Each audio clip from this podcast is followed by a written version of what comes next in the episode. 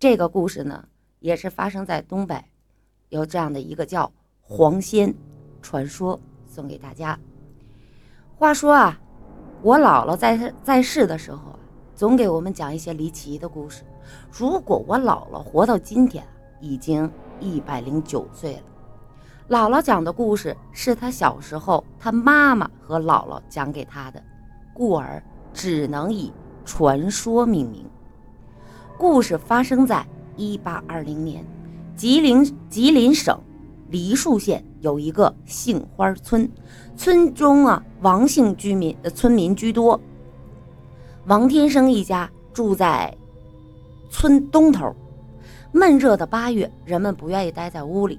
晚上八点，天刚蒙蒙黑的时候，王天生啊去屋外乘凉，忽然就发现不远处玉米杆帐子根那个地方有一活物。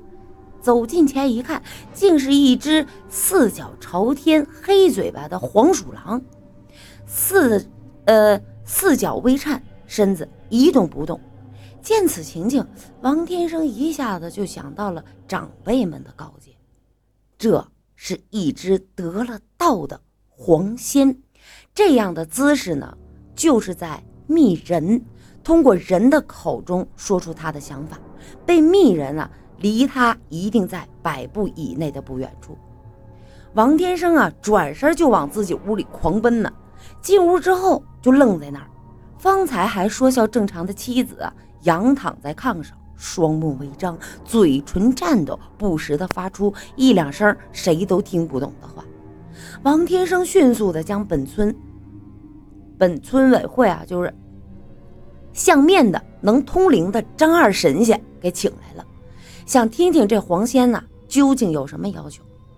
原来黄仙呢是王天生家祖上的保家仙，说是王家的黄三太爷。黄仙下凡来呢，是为了救全村人的命。明日凌晨呢，会有大水漫灌全村。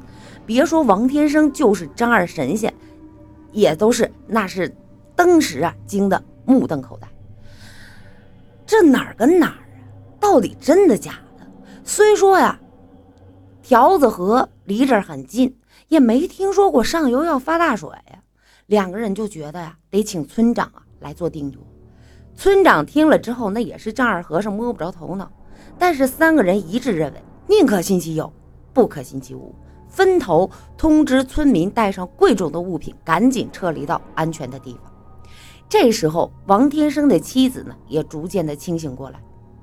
夫妻两个人赶紧收拾东西，带着一双儿女，投奔几十里外的弟弟家暂住。那个时候啊，通讯不发达。几天之后，人们陆续的听到了真实的消息。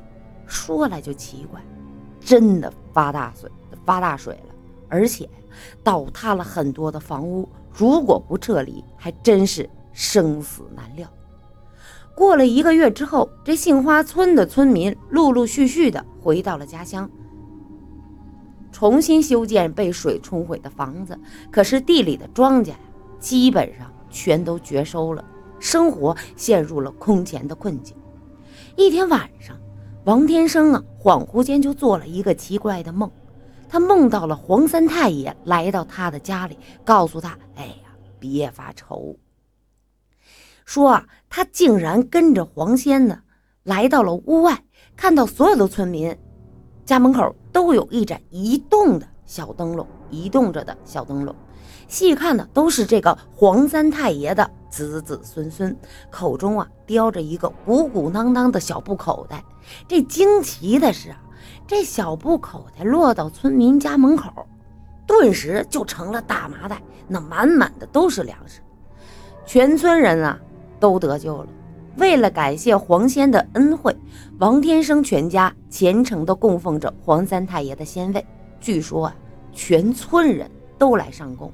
都来真诚地感谢黄仙的救命之恩。传说啊，只是茶余饭后的话题，可人们都相信善良是值得称道和传承的。这个就是我给大家带来的黄仙的传说。